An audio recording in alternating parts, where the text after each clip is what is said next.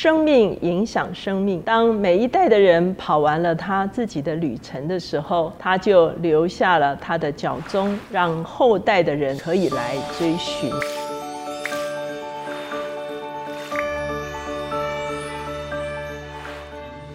大家好，我是乔美伦老师。每周一次在乔氏书房和大家见面。今天我们的单元是老书新读。今天我们所要介绍的这本书叫做《寻》，它的作者杨幂桂林 （Isabel Kun），她是一九零一年到一九五七年的人物，她被称为是傈僳女使徒。我们会介绍今天的好几本，包括我手中的《寻》，还有一本《我成了一台戏》，还有一本《绿叶长青》都。都是他的著作。他自己出生在加拿大的一个长老会的家庭，他的父亲也非常的爱主。可是，在他大学的时候，受到一些教授的影响，他开始成为一个无神论者。可是他在大学的时候，其实是风云人物，他非常的杰出哈，而且非常的漂亮。他自己当时候有一位男朋友哈，是篮球的健将。可是，在他大学的时候，他经历他男朋友劈腿。那当他来问他。男朋友为什么要带别的女生出去玩的时候呢？她男朋友跟她讲说：“桂林，你太天真了，难道结婚之后我不会再带别的女生出去玩吗？”赫然的发现她跟她的男朋友的价值观是非常的两极，所以她就决定分手。那这件事情造成她非常大的痛苦。那有一天晚上，她就想要结束自己的生命。可是当她往浴室走去的时候，她就听见了她父亲的声音。她知道父亲常常晚上的时候彻夜的。为他来祷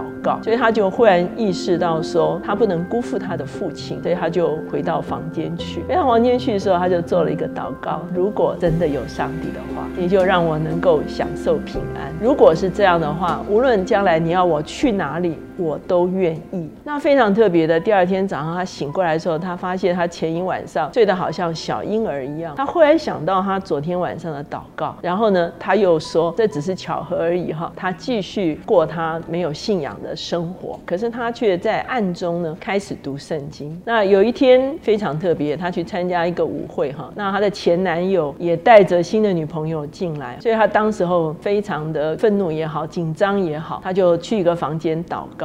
他说：“主啊，求你来帮助我。”忽然间，他的力量就恢复。很特别的，那天晚上，他反而成为风云人物。他说：“上帝怎么会用这样的方法来回答他的祷告？也非常的特别。”在他追寻的信仰的这个过程中间呢，有一次他的父亲就邀请他到啊温哥华的一个圣经学院，跟他一起去旁听一个演讲。在那个演讲中间，就有一个老绅士跟他说：“桂林，我已经为你祷告七年了。”所以呢，他非常的激动哈。他发现，在他迷失的这段时间，其实有祖灵的长者不断的在为他祷告。一九二二年的时候，他从温哥华大学的英语系毕业之后呢，他开始在一个小学里面教书。他就在温哥华自己独立租了一个房间啊，有很多不同的房客、房东哈一起住在一起。那这些房东跟房客晚上呢都会喝酒啊，或者是打牌，或者讲一些世俗的话。那那个时候呢，上帝就已经开始呼召他要把自己分别出来，所以他就在房间里面来。度过他的晚上。有一次，他父亲告诉他说，暑假的时候可以到西雅图去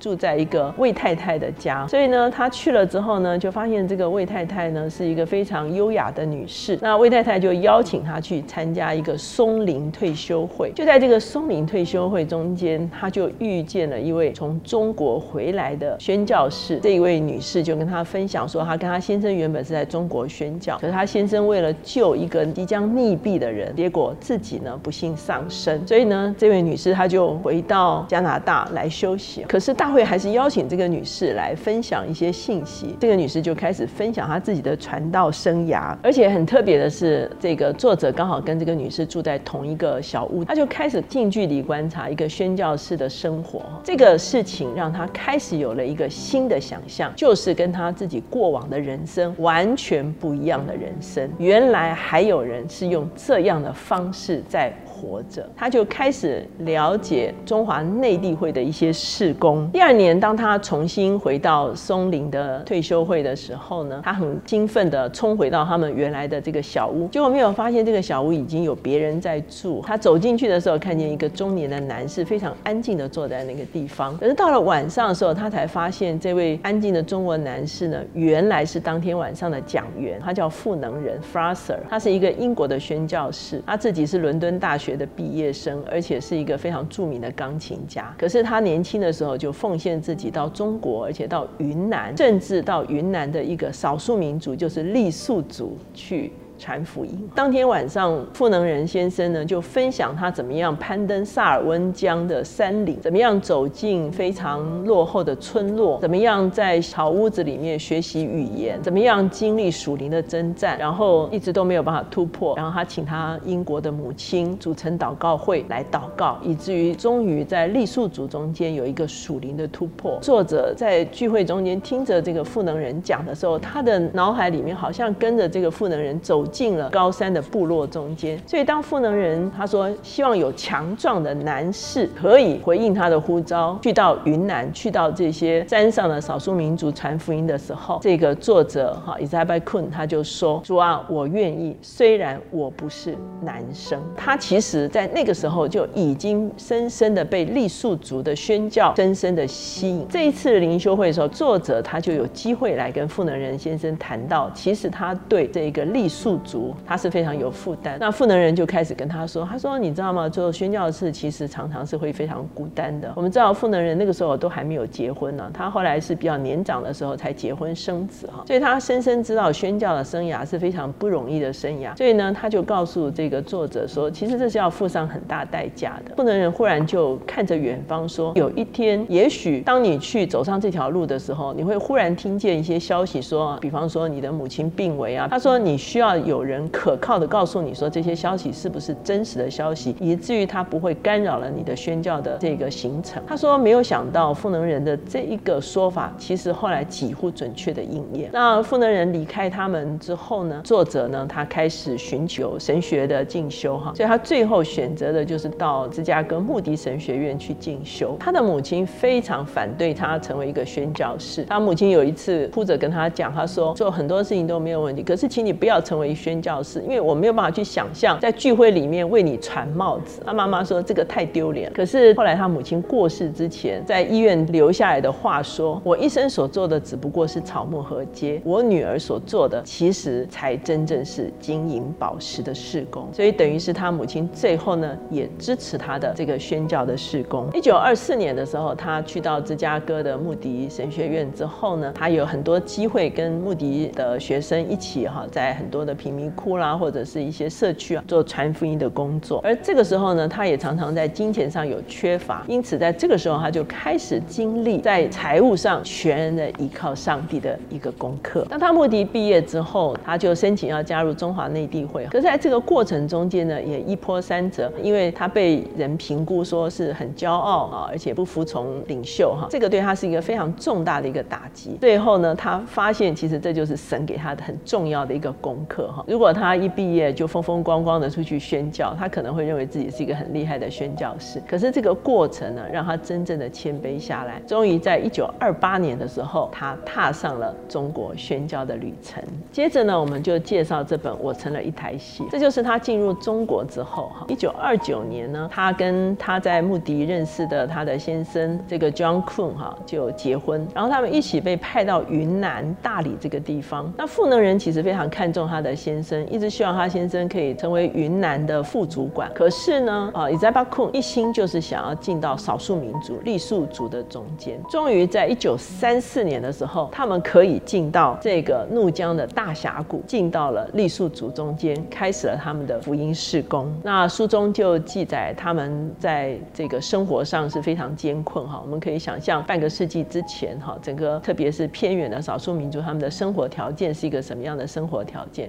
他们也跟疾病奋斗，他们也跟很多异教的势力征战。曾经有一段时间，他们就回美国去述职。这个时候刚好就发生了中日战争，所以蔡慧当时候不让他们回中国哈。可是作者他就说，那时候战争只在北方发生哈。他说我们在南方应该还可以回去，所以他就极力祷告。最后呢，他们终于可以回到中国。可是在这个过程中间呢，一九三八年的时候，刚才提到的这个赋能人宣教士 Fraser 呢，他就过过世哈。其实他过世的时候只有五十二岁。这个时候呢，整个云南的宣教施工就要重新的安排。他的先生被指派成为滇西的这个总负责人。那他呢，一心呢还是想要回到这个傈僳族去。所以呢，有一天他说，他们这些傈僳族人在聊天的时候哈，就说了一句话：如果不是妈妈这么爱我们，我们就不可能有爸爸妈妈。那一九三八年他们回来之后，他们就开始举办一系列的圣经的课程、圣经的学院。他们栽培了非常多傈僳族的信仰的领袖，非常多的复兴的工作就开始在他们中间。他也经历他自己灵魂的黑夜，特别是他这次回到中国的时候，他的孩子哈被送去到山东的这个宣教学校去读书哈，也就是说，他就跟他的孩子哈才七岁就有了一个分离，所以那个时候对很多宣教师的父母来说，其实是一个煎熬期。那在这个过程中间，他的先生也因为要处理云南其他地区的事工，所以经常是不在家，等于是他自己一个人要面对非常多的艰困，孩子不在身边，先生不在身边，甚至他得力的助手结婚去了，所以对他来说是非常艰难的一段过程。可是在这个过程中间呢，他深深的经历了上帝的工作。他特别描述，在一九四零年的时候，有一次他为了搭车去看他的女儿哈，他在滇缅公路上，他要举起他的大拇指来拦车，他觉得非常非常羞愧。他忽然间就想到圣经说，我们成了一台戏，演给世人跟天使观看，也就是这本书名的由来。所以他就说，我们的一生其实真的就是一台戏哈，上帝在观看，世人在观看，我们其实就是在为看不见的上帝做这个永恒的见证。在这个过程中间，虽然是他灵魂的黑夜，可是傈僳族却开始经历复兴。从一九三八年开始哈，他们陆续办这个圣经学校，然后包括女子学校、男子学校，然后他们开始儿童事工哈。在一九四四年的时候，日军就开始进入了萨尔温江的河谷，也就是说，他们已经开始面对了这个战争的危机，才会要求他们回国述职。他说他们在船上的时候，其实他们甚至不知道他们现在正在太平洋上还是在大西洋上航行哈。回到美国的时候，到底是东岸还是西岸，他们都不知道哈。那他就问一个另外一个女宣教士说：“那我们怎么看这件事情？”这个女宣教士就回答他说：“我相信上帝有最好的安排。”这段期间呢，他先生决定到德州的达拉斯神学院去进修哈，所以他们就全家举家搬到达拉斯哈，也是非常神机的。神让他找到一个房子，在进修这段时间呢，神让他们有一个非常好的居所。在达拉斯神学院呢，很多神学生都是年轻的学生。那他参与这些祷告会的时候，被发现他其实是一个很重要的作者，所以大家就非常的 honor 他，而且请他讲很多的话。所以这个也是他们人生中间非常重要的一个历程。二次世界大战战结束之后，一九四六年，他的先生首先回到中国哈。那一九四七年的时候，他也回到了云南。当他来到宝山这个地方的时候，登上了一个高峰，傈僳族的族人牵着马在那里等他，用马把他载回到他们的宣教站去哈。那一九四七年的时候，他们继续开圣经学院的时候，学生多到住不下哈。可是呢，仇敌那个时候也开始给他们很多的搅扰，比方说有贼来偷啦，然后呢有当地的人对他们做出恐吓啦哈，甚至教会里面有假领袖哈，甚至啊地方上的这个政治领袖啊跟他们起冲突，所以呢他们感受到这个宣教这个过程中间真实的艰难，如同保罗在使徒行传宣教的旅程一样。一九五零年的时候，那才会要他们开始陆续撤出哈，所以呢杨幂桂林他首先撤出，当他离开这个地方的时候，他自己知道说他可能不能再回来。当他爬上了片马垭口的时候，忽然间落下了大雪，在一片雾茫茫的里面，忽然间有一道金色的阳光洒在他们的身上，他就知道神与他们同行。接下来就是他的第三本书《绿叶长青》。那一九五一年的时候，中华内地会要全面撤出，他们当时候一共撤出了六百零一位成人的宣教士跟两百八十四位儿童。我们知道中华内地会其实在庚子事变的时候也是殉道宣教士。是最多的一个差会，因为他们是在中国的内地来做宣教的工作。当他们为这些陆续撤出的宣教士祷告的时候，神给他们一段经文，在耶利米书十七章八节：他必像树栽于水旁，在河边扎根，炎热来到，并不惧怕，叶子仍必青翠，在干旱之年毫无挂虑，而且结果不止。所以呢，他们就很清楚知道神一定会保守这些宣教士，而且会让他们所结的果子是可以保存存的。那这本书里面呢，就记载各地的宣教士哈，他们如何被滞留，甚至他们当时候被控告、被诬告、产业被剥夺、被审讯的一个过程。在一九五三年的时候，终于最后一批西北的宣教士，他们被延期了六次哈，终于他们可以全数的撤出。我们知道中华内地会后来改编成为海外基督使团哈，一直到现在，他们还是在东南亚哈，还有台台湾哈，有非常多的宣教事工。作者和他的先生之后呢，就又回到东南亚，他们在泰国哈，泰国也有傈僳族，所以他们继续在泰国的傈僳族中间服侍哈，一直到一九五五年，他们才回到美国。在这个过程中间呢，也是意外不断。有一次。作者他在爬山的时候被一只弹起来的树枝打到胸部，那时候他已经五十几岁了哈，所以他就跟主祷告说：“这打一下不轻哈。”可是呢，神就对他说：“我要借着这个送你回美国。”之后呢，他去啊检查的时候就发现他罹患了乳癌，当时候还是良性的哈，所以他就在泰国开刀。可是呢，渐渐的后来恶化，最后他就回到美国。一九五七年的时候，三月二十号，作者杨幂桂林他就在美国因为。癌症哈过世哈，在《寻》的这本书的封页里面，自己写了一段文字哈。一九七七年属第一次读于夏令会中，第一次诗集全时间奉献。那距离写这个书页的里面的字的时候，已经也四十几年过去了哈。那我自己升学毕业也四十年整，那也就是说已经服侍了将近四十年的时间。那我们回首的时候，就会发现，其实人真的是生命影响生命哈。发舍的生命影响了 Isabel Kun，Isabel Kun 的生命，在我读大学的时候看到了这本传记，也让我对人生有了一个新的想象。原来人是可以。这样活的，我回想自己大学的时候也是啊无神论者，那也很多的挣扎。可是这一路走来，我们看见神的恩典，而且我也很多时间可以去服侍少数民族哈。其实这是莫大的荣耀。所以呢，当我们看见每一个人走完他自己的人生的里程的时候，一定会留下足迹，让后人可以追寻。所以今天寻以及这一系列的书就介绍给大家。